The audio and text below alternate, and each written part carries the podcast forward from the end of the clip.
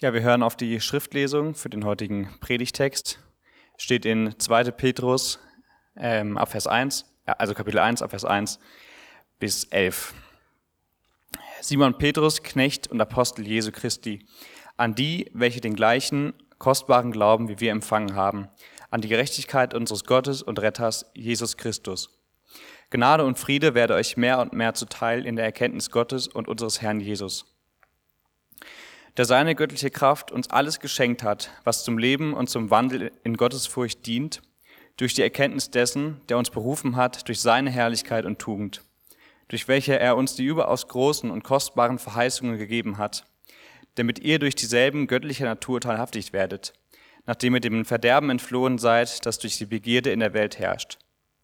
So setzt eben deshalb allen Eifer daran und reicht in eurem Glauben die Tugend dar, in der Tugend aber die Erkenntnis, in der Erkenntnis aber die Selbstbeherrschung, in der Selbstbeherrschung aber das standhafte Ausharren, im standhaften Ausharren aber die Gottesfurcht, in der Gottesfurcht aber die Bruderliebe, in der Bruderliebe aber die Liebe. Denn wenn diese Dinge bei euch vorhanden sind und zunehmen, so lassen sie euch nicht träge noch unfruchtbar sein für die Erkenntnis unseres Herrn Jesus Christus.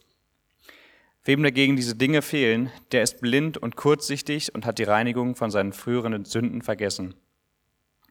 Darum, Brüder, seid umso eifriger bestrebt, eure Berufung und Auserwählung festzumachen. Denn wenn ihr diese Dinge tut, werdet ihr niemals zu Fall kommen. Denn auf diese Weise wird euch der Eingang in das ewige Reich unseres Herrn und Retters Jesus Christus reichlich gewährt werden. Das Wort des Herrn.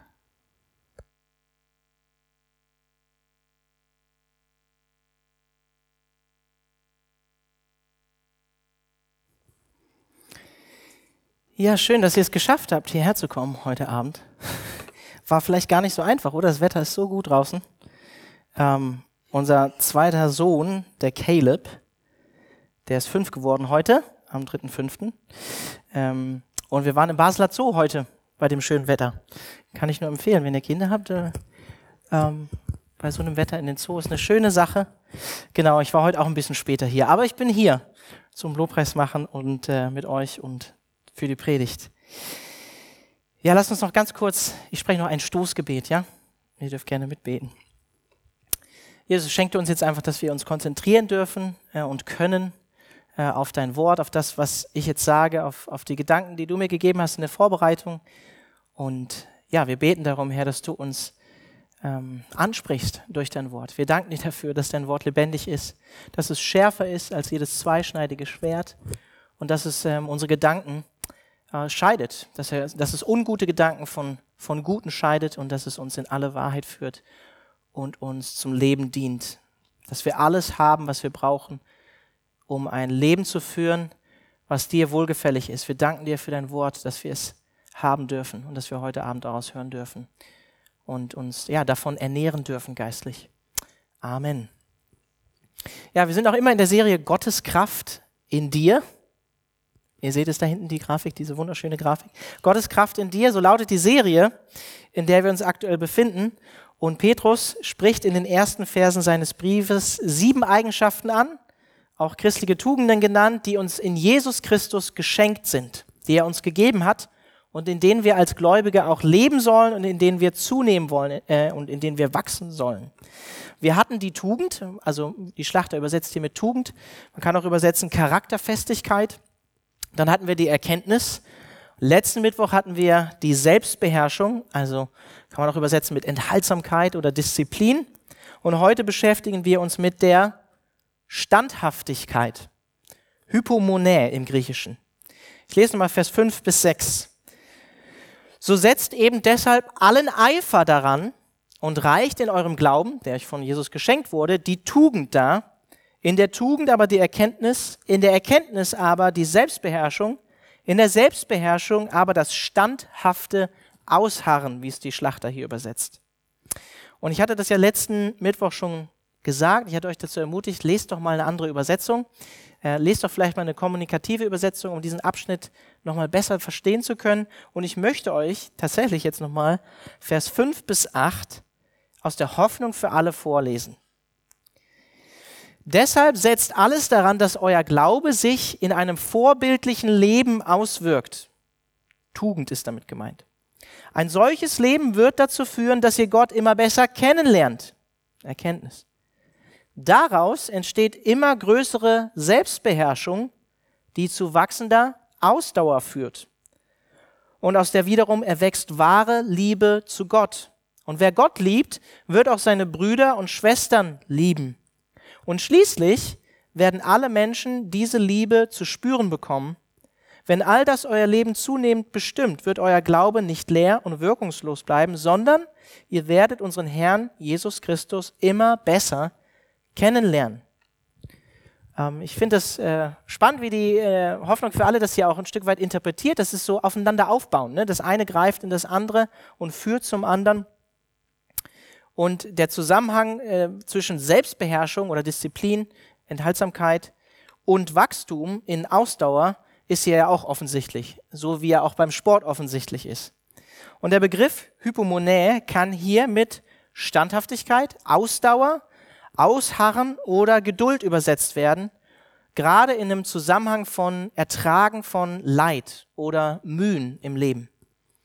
Man könnte vielleicht auch übersetzen oder sagen Durchhaltungsvermögen oder im positiven Sinne Widerstandskraft, stehen bleiben. Wenn ich so an unsere Kultur denke, unsere Gesellschaft, in der wir leben, vor allem an die jüngere Generation von Männern, denke ich vor allem an eine Generation, die eher, und ich sage das jetzt mal so, verweichlicht ist und meistens den Weg des geringsten Widerstandes gehen will. Ich glaube, Standhaftigkeit ist auch etwas, was unserer Gesellschaft immer mehr verloren geht. Und ich glaube, das liegt unter anderem auch daran, dass viele den Sinn und Zweck eines höheren Ziels verloren haben. Gott. Also warum mich eigentlich für Dinge abmühen? Für nichts. Also wenn es kein höheres Ziel und keinen höheren Sinn, kein höheres, keinen höheren Zweck im Leben gibt, warum dann Resilienz entwickeln oder widerstandsfähig sein oder Ausdauer haben, standhaft für eine Sache bleiben, zum, zu, zu meiner Meinung stehen? Ähm, und es ist tatsächlich so, in der Psychologie spricht man von der Resilienz eines Menschen. Das heißt, und ich zitiere jetzt mal hier, äh, das heißt der Widerstandsfähigkeit eines Individuums, sich trotz ungünstiger Lebensumstände und kritischer Lebensereignisse erfolgreich zu entwickeln. Und dann geht es weiter. Der Begriff Resilienz stammt aus der Materialkunde und bezeichnet Stoffe, die auch nach extremer Spannung Widerstand wieder in ihren Ursprungszustand zurückkehren, etwa wie Gummi. Bei resilienten Menschen funktioniert das Prinzip ähnlich. Dank ihrer großen inneren Widerstandskraft richten sie sich nach einer gewissen Zeit wieder auf und gestalten ihr Leben weiter. Ganz so, als hätten sie eine geheime Kraftquelle und einen unerschütterlichen inneren Kompass also das schreibt hier natürlich ein, äh, jemand, der jetzt nicht unbedingt gläubig ist. Aber wir als Christen können natürlich so, sofort sagen, ja, Amen, eine innere Kraftquelle. Christus in uns, ne, die, die Hoffnung auf Herrlichkeit in uns, ein unerschütterlicher innerer Kompass. Und es gilt auch in der Psychologie als erwiesen, dass gerade Sinn im Leben, also ein höheres Ziel, was viele Menschen verloren haben in unserer Zeit, die Resilienz eines Menschen psychisch stärkt. Ebenso hilft ein realistisches Selbstbild. Wenn ich ein realistisches Bild von meinen Fähigkeiten oder auch meinen Schwächen habe. Durchzuhalten, an einer Sache dran zu bleiben, ist, wie ich schon gesagt habe, glaube ich, vielen Menschen unserer Generation leider verloren gegangen. Das sehen wir auch in meiner Berufssparte, bei den Pastoren.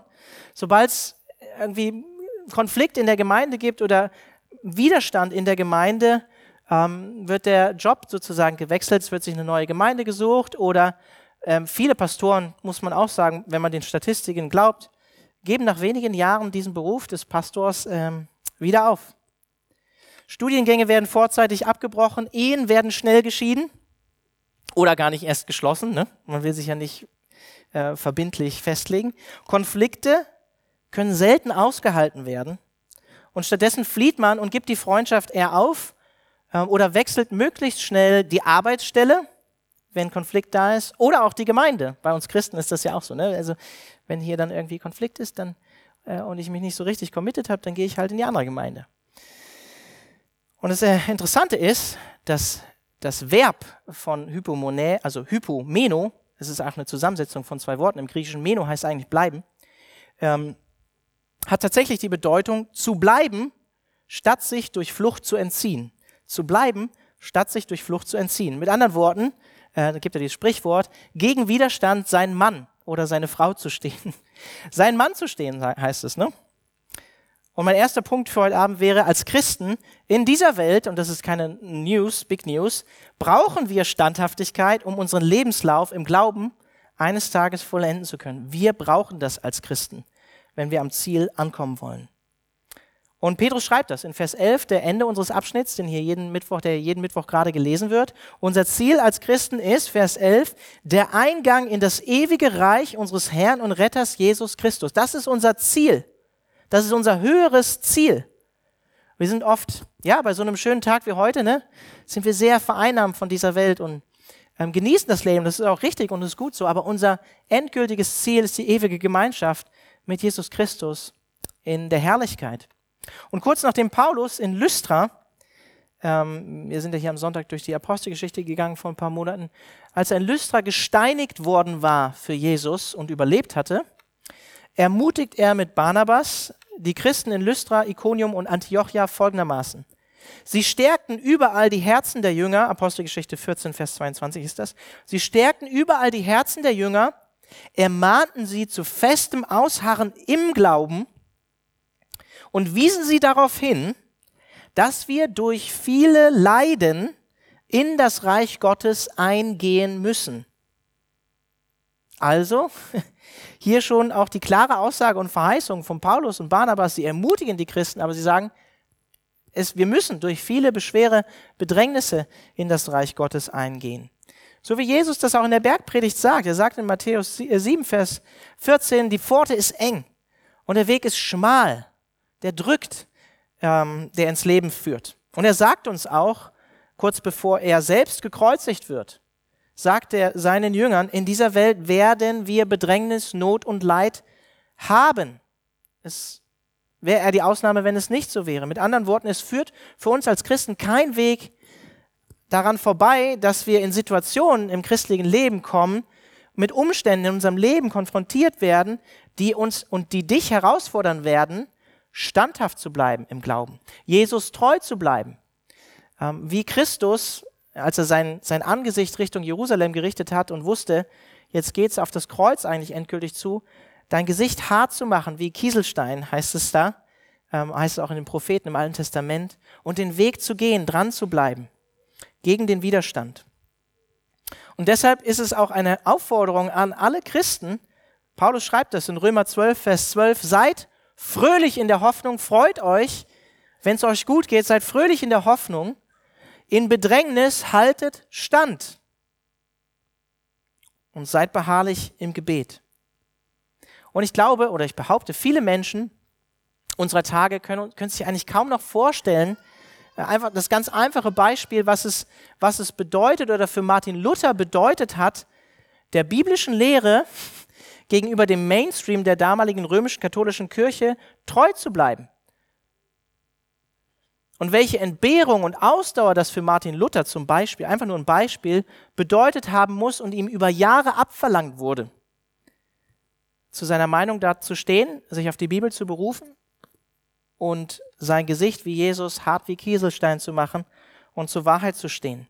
Und anders ging es den ersten Christen im dritten, äh, in den ersten drei Jahrhunderten nach Christus auch nicht. Es war nicht einfach, Christ zu sein oder diese Entscheidung zu treffen, Christ zu werden, weil es bedeutet hat, für viele Leid zu ertragen, geduldig auszuharren und für viele hat es tatsächlich auch den physischen Tod bedeutet. Ne? Wir sind ja hier durch die Entstehungsgeschichte der Bibel gegangen vor, vor ein paar Wochen und all die großen Kirchenväter, die meisten von ihnen sind für Christus als Märtyrer gestorben in den ersten drei Jahrhunderten.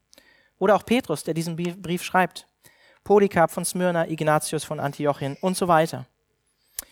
Und hört mal, wie das letzte Buch der Bibel beginnt, auch chronologisch wahrscheinlich das letzte Buch der Bibel, wie der Apostel Johannes die Offenbarung beginnt. Offenbarung 1, Vers 9. Ich, Johannes, der ich auch euer Bruder bin und mit euch Anteil habe an der Bedrängnis und am Reich Gottes und am standhaften Ausharren Jesu Christi, war auf der Insel, die Patmos genannt wird, um des Wortes Gottes willen und um des Zeugnisses Jesu Christi willen.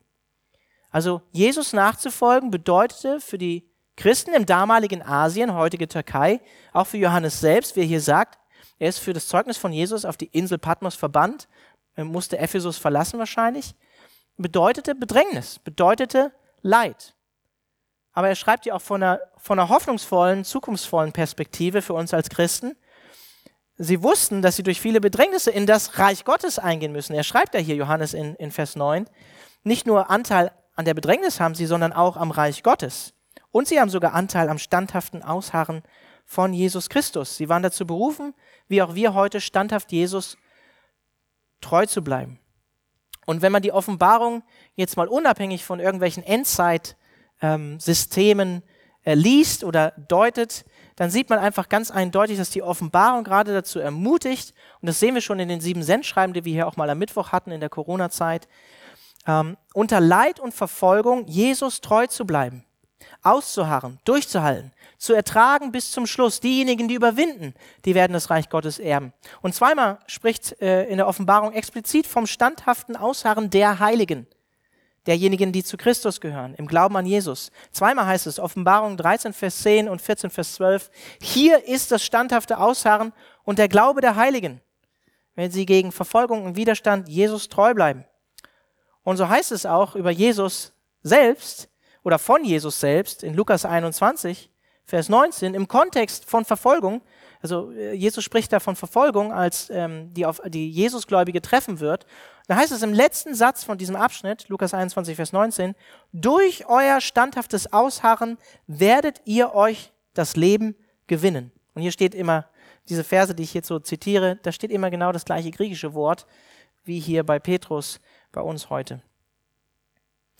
Und als Christen bleiben wir standhaft und erdulden wir, weil wir ein Ziel vor Augen haben. So wie Christus ein Ziel vor Augen hatte. Er hat das Kreuz, wir hatten das, ne? Hebräer 12, er hat das Kreuz erduldet und ertragen um der vor ihm liegenden Freude willen, weil er gesehen hat, dass er dich und mich erlösen würde, weil er die, die, die Zahl, Anzahl der Heiligen von, aus allen Zeiten gesehen hat, diejenigen, die erwählt sind vor Grundlegung der Welt, wie es in Epheser 1 heißt.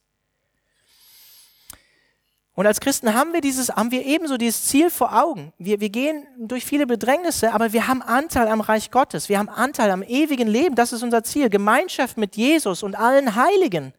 Mitregentschaft mit Christus. Ich habe ähm, letzte, äh, vor, nee, vor drei Tagen erfahren, äh, dass, dass mein erster Pastor, der mich so im Glauben unterrichtet hat in Hannover, äh, der Peter Will, dass er gestorben ist. Und äh, ja, er war alt und hat sein, sein, sein äh, Leben im Glauben beendet. Er hat ähm, Jesus treu bis zum Schluss gedient. Er hat die, die Ziellinie überschritten. Und er war Jesus bis zum Ende treu. Und er, hat, er ist nicht in Rente gegangen oder so, sondern er hat, hat Gott äh, bis zum Ende gedient. Er hat sogar noch äh, ja, im Krankenbett äh, ja, sein Amt äh, weiter ausgeführt. Er war kein Pastor mehr einer Gemeinde, aber er hatte andere Verantwortungen. Das ist so ein Beispiel für, für standhaftes Ausharren. Einfach nur Jesus bis zum Schluss auch treu sein. Wenn man als junger Pastor vielleicht so irgendwie in den Gemeindedienst startet oder denkt, hey, ich will für Gott große Dinge tun und hier Erweckung und da und ich will vor, vorangehen. Ist ja auch alles richtig und gut, so eine Einstellung zu haben, was für Jesus reißen zu wollen oder so, aber ähm, ja, am, am, Ende will man doch eigentlich einfach nur seinen Dienst gut machen und die Ziellinie überschreiten, oder? Also für, viele bleiben gar nicht dran, bleiben nicht treu bis zum Schluss, werden gar nicht alt im Dienst. Das ist auf jeden Fall mein Wunsch, Jesus treu zu sein, da wo er mich hingestellt hat. Ob jetzt hier zwölf Leute sitzen oder 13 heute, weiß ich nicht, oder 50 oder 60 oder mehr. Standhaftigkeit und Geduld ist tatsächlich auch eine Eigenschaft, die nach Titus 2, 2 ältere Männer ältere Männer, kennzeichnen soll.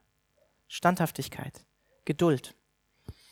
Und Paulus erinnert auch seinen jüngeren Schüler Timotheus in seinem Dienst für Gott und schreibt in 1 Timotheus 6, Vers 11 bis 12. Dein Ziel soll etwas anderes sein. Ein Leben, das erfüllt ist von Gerechtigkeit, Ehrfurcht vor Gott, Glauben, Liebe, Standhaftigkeit und Freundlichkeit. Kämpfe den guten Kampf, der zu einem Leben im Glauben dazugehört und gewinne den Siegespreis, das ewige Leben, zu dem Gott dich berufen hat. Also mein erster Punkt nochmal zusammengefasst, als Christen brauchen wir Standhaftigkeit. Ne? Und der, das, das christliche Leben ist ein Kampf. Es gehört zu unserem Glaubensleben dazu und der Siegespreis ist, die Ziellinie zu überschreiten als Christ und ins ewige Reich Gottes einzugehen, zu dem Gott uns berufen hat. Und zweitens, unsere Quelle und unser Vorbild für standhaftes Ausharren ist natürlich Jesus Christus. Erinnert euch daran zurück, was Petrus den Christen in Vers 3 geschrieben hat, in 2. Petrus 1. Da heißt es in Vers 3, seine göttliche Kraft hat uns alles geschenkt, was zum Leben und zum Wandel in Gottesfurcht dient, durch die Erkenntnis dessen, also durch die Erkenntnis von Jesus, der uns berufen hat, durch seine Herrlichkeit und Tugend. Jesus hat dich und mich berufen, wörtlich heißt es hier so, durch seine Herrlichkeit und seine Tugend. Jesus selbst berief dich und mich durch seine Charakterfestigkeit, durch seine Fähigkeit, seine Vollkommenheit. Eigentlich alle dieser sieben ähm, christlichen Eigenschaften, die wir uns hier am Mittwochabend gerade anschauen, sind in Jesus Christus vollkommen gewesen, vollendet gewesen. Und deshalb ist Jesus natürlich auch die Quelle, aus der wir diese sieben Tugenden schöpfen, wenn wir darin wachsen wollen. Und das gilt vor allem, das gilt vor allem für die Standhaftigkeit. Und ich habe es eben gerade schon erwähnt, ich möchte euch nochmal an die Kernbibelstelle der Karwoche von diesem Jahr zurückerinnern. Hebräer 12, Vers 1 bis 3. Und da kommt das griechische Wort für standhaft sein, ausharren, dreimal drin vor. In jedem Vers. In Vers 1, in Vers 2 und Vers 3. Das, das äh, Verb und das Nomen. Ich lese nochmal die Stelle aus der Karwoche. Da wir nun eine solche Wolke von Zeugen um uns haben, so lasst uns jede Last ablegen und die Sünde, die uns so leicht umstrickt. Und lasst uns mit Hypomonä laufen in dem Kampf, mit Ausdauer in dem Kampf, der vor uns liegt. Wie machen wir das? Indem wir hinschauen auf Jesus, den Anfänger und Vollender des Glaubens. Und ich ergänze jetzt einfach hier, der uns berufen hat, ne, durch seine eigene Herrlichkeit und Tugend. Der um der vor ihm liegenden Freude willen das Kreuz hypomonät hat, erduldet hat, oder hypomeno, das Kreuz erduldet hat und dabei die Schande für nichts achtete und der sich zu Rechten des Thrones Gottes gesetzt hat, der jetzt auch mit Herrlichkeit gekrönt ist, belohnt wurde für das, was er für uns ertragen hat. Ne? Achtet doch auf ihn, schaut auf ihn, der solchen Widerspruch von Sündern gegen sich erduldet hat, gegen Widerstand, ne? wieder das gleiche Wort hier, damit ihr nicht müde werdet und den Mut nicht verliert. Wenn wir den Hebräerbrief aufmerksam lesen, dann erkennen wir und sehen wir, die Hebräer ich nenne sie jetzt einfach mal die Hebräer, die hatten selbst für ihren Glauben an Jesus Christus zu leiden. Viele hatten ähm, Hab und Gut verloren, schreibt der Schreiber in Kapitel 10. Sie mussten unter Bedrängnis und Verfolgung im Glauben standhaft bleiben, Ausdauer an den Tag legen. Und so ermutigt der Verfasser des Hebräerbriefes sie in Kapitel 10, Vers 35 bis 36 und dann lesen noch den, den letzten Vers von diesem Abschnitt, Vers 39. Das ist der neuen Genfer. Gebt diesen Glaubensmut jetzt nicht auf, schreibt er. Er wird einmal reich belohnt werden. Ja, was ihr nötigt habt, ist Standhaftigkeit. Denn wenn ihr unbeirrt den Willen Gottes tut, werdet ihr einmal erhalten, was er euch zugesagt hat. Ne?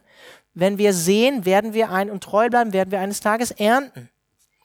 Und dann Vers 39. Doch wir gehören nicht zu denen, die sich abwenden vom Glauben, ergänze ich jetzt einfach mal, und sich damit selbst ins Verderben stürzen, die die Ziellinie nicht im Glauben an Jesus überschreiten. Nein, wir gehören zu denen, die am Glauben festhalten und dadurch ihr Leben retten.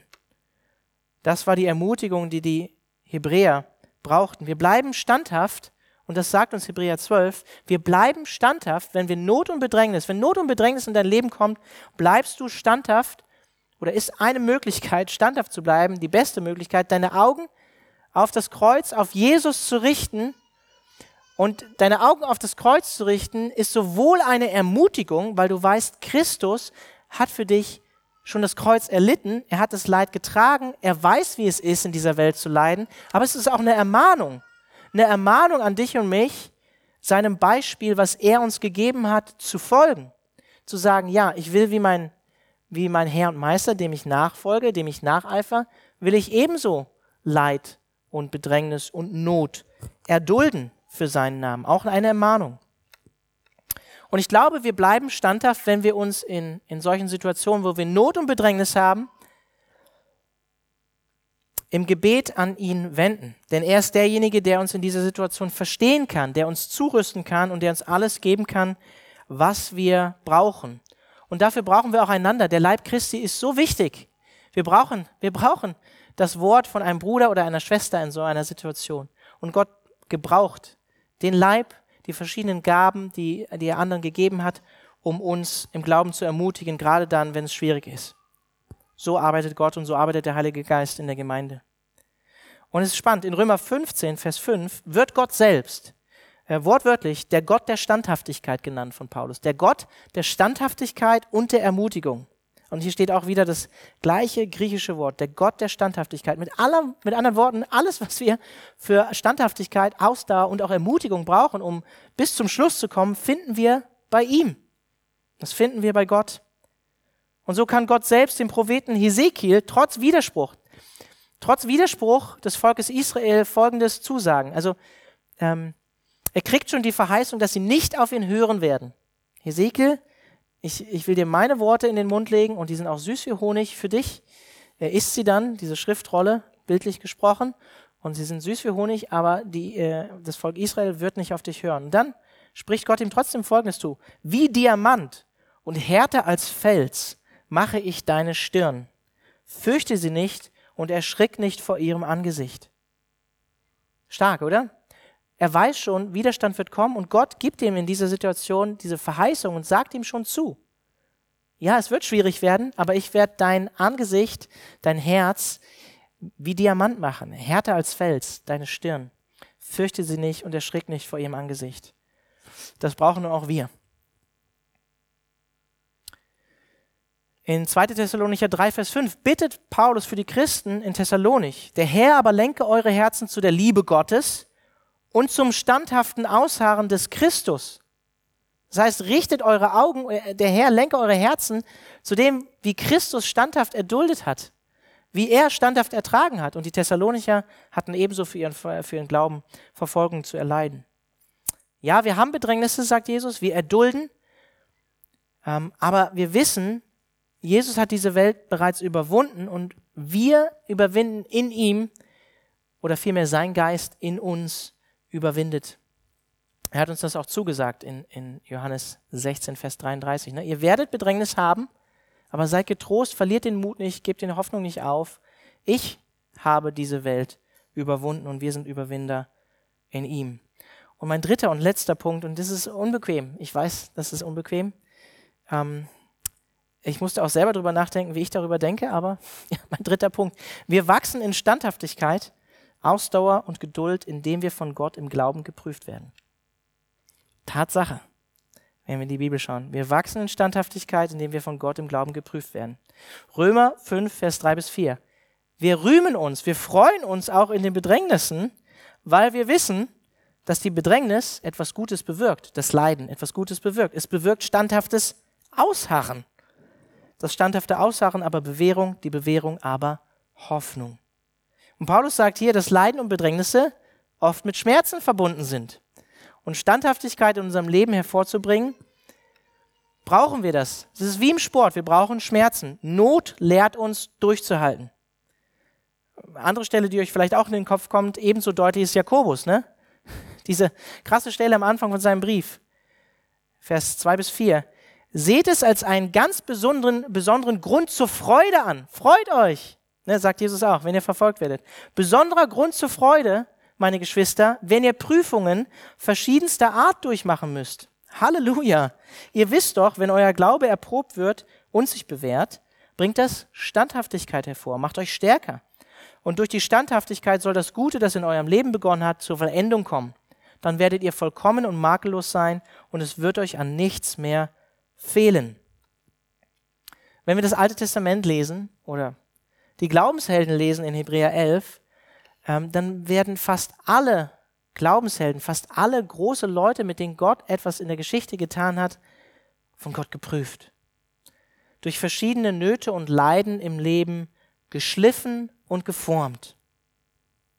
Wir hatten hier in der Karwoche, hatte ich den Josef, ne? Mann, der musste durch ganz schön viel Mist gehen. Und am Ende hat ihn Gott doch weit hoch erhöht und vorher an ihm gearbeitet. Mose, Mann, Mose, Mose musste auch durch viel Leid gehen. David, was der gelitten hat, bevor er König geworden ist. Und das krasseste Beispiel vielleicht Hiob, oder? Hiob, der Gerechte quasi, ein Bild auch für Jesus, der, klar, er war nicht Jesus, er, er war auch nicht ohne Sünde, aber der zu Unrecht gelitten hat. Das sind äh, Leute, an denen wir uns ein Beispiel und ein Vorbild nehmen dürfen, auch nach Jakobus 5, Vers 10 bis 11, wie die meisten Propheten auch im Alten Testament. Und ich finde das so krass im Hebräerbrief, selbst Jesus, der Sohn Gottes, vollkommen, wurde nach Hebräer 2, Vers 10 durch Leiden vollendet.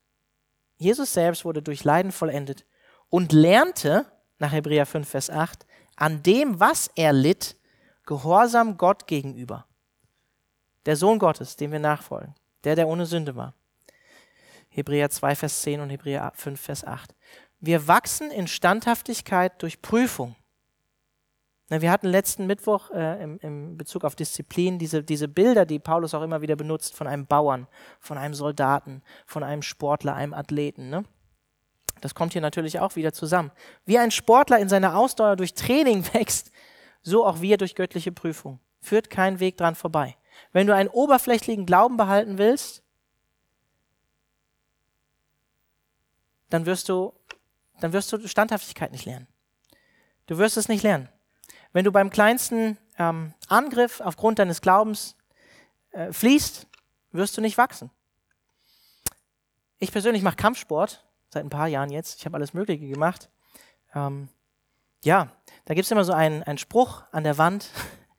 äh, den finde ich ganz passend hier. Da heißt es, Schmerzen sind vergänglich, aufgeben für immer. Und da ist was dran. Schmerzen sind vergänglich, aufgeben für immer, heißt es im Fight Club Freiburg.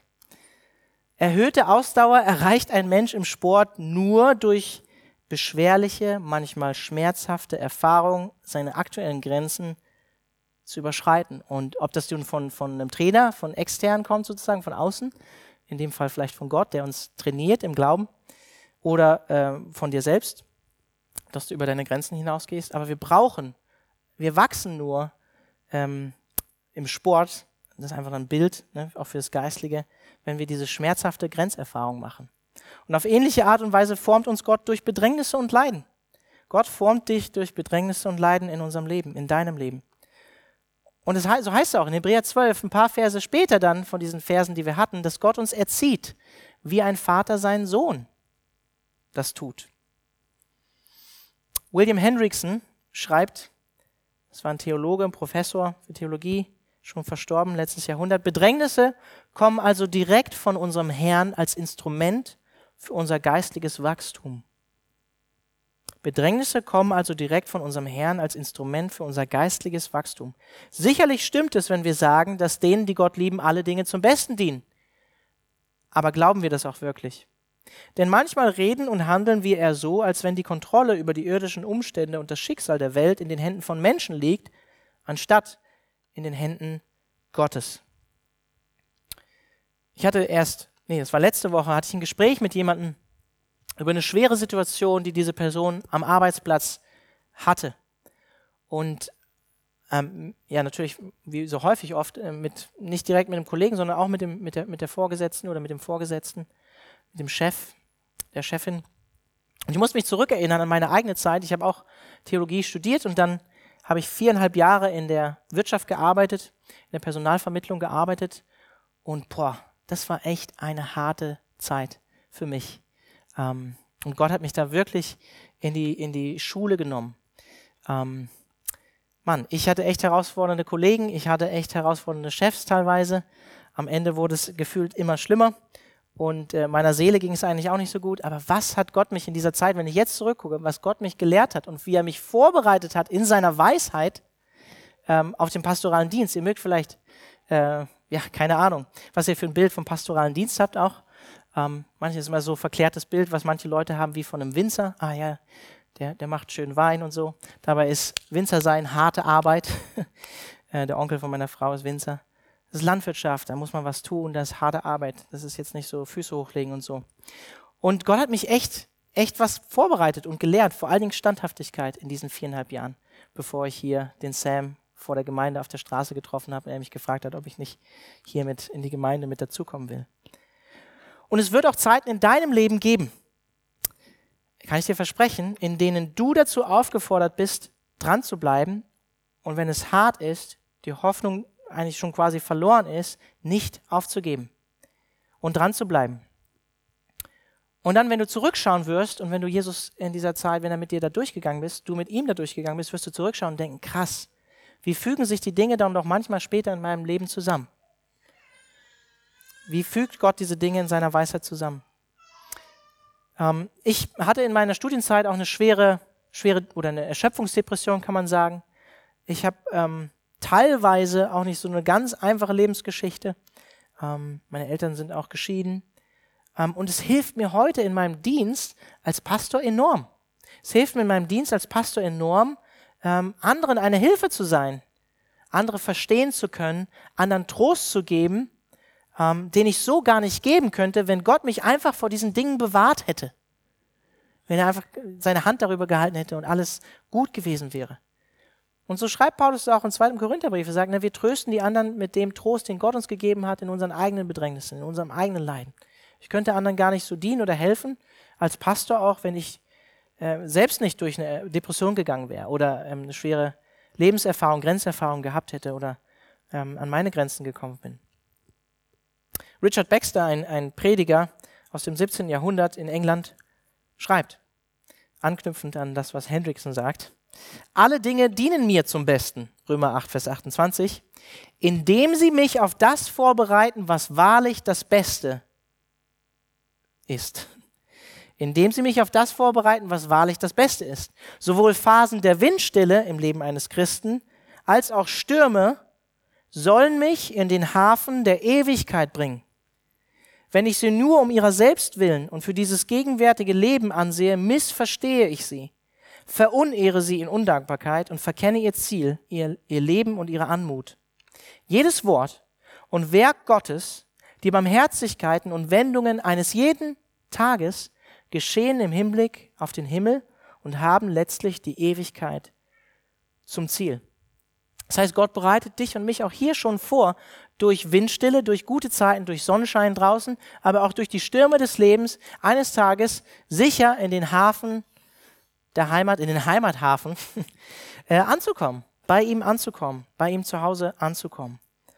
Und um in den Stürmen des Lebens, die Gott mir sendet, standhaft zu bleiben, dir sendet, standhaft zu bleiben, sogar geistlich auch an ihnen zu wachsen, ist es eine enorme Hilfe, wie auch Baxter hier schreibt, dieses ewige Ziel nicht aus den Augen zu verlieren.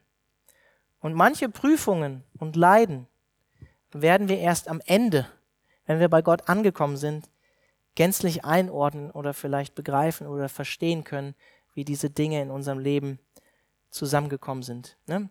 Wenn wir an Jesus denken, ähm, er hat noch immer seine Wunden, aber er hat verherrlichte Wunden. Äh, die Dinge, die wir hier in diesem Leben erleben werden, die hart sind oder wo wir auch verwundet wurden, die Dinge, die vielleicht auch nicht ganz wegheilen, ähm, die werden eines Tages, wenn wir dann im Himmel ankommen, äh, auf eine gewisse Art und Weise Sinn machen und verherrlichte Wunden werden, so wie die Wunden von Jesus Christus, dem wir nachgefolgt sind. Amen. Damit bin ich am Schluss. Noch einmal die drei Punkte. Als Christen in dieser Welt braucht ihr Standhaftigkeit, brauchen wir Standhaftigkeit, um unseren Lauf, Lebenslauf im Glauben eines Tages vollenden zu können.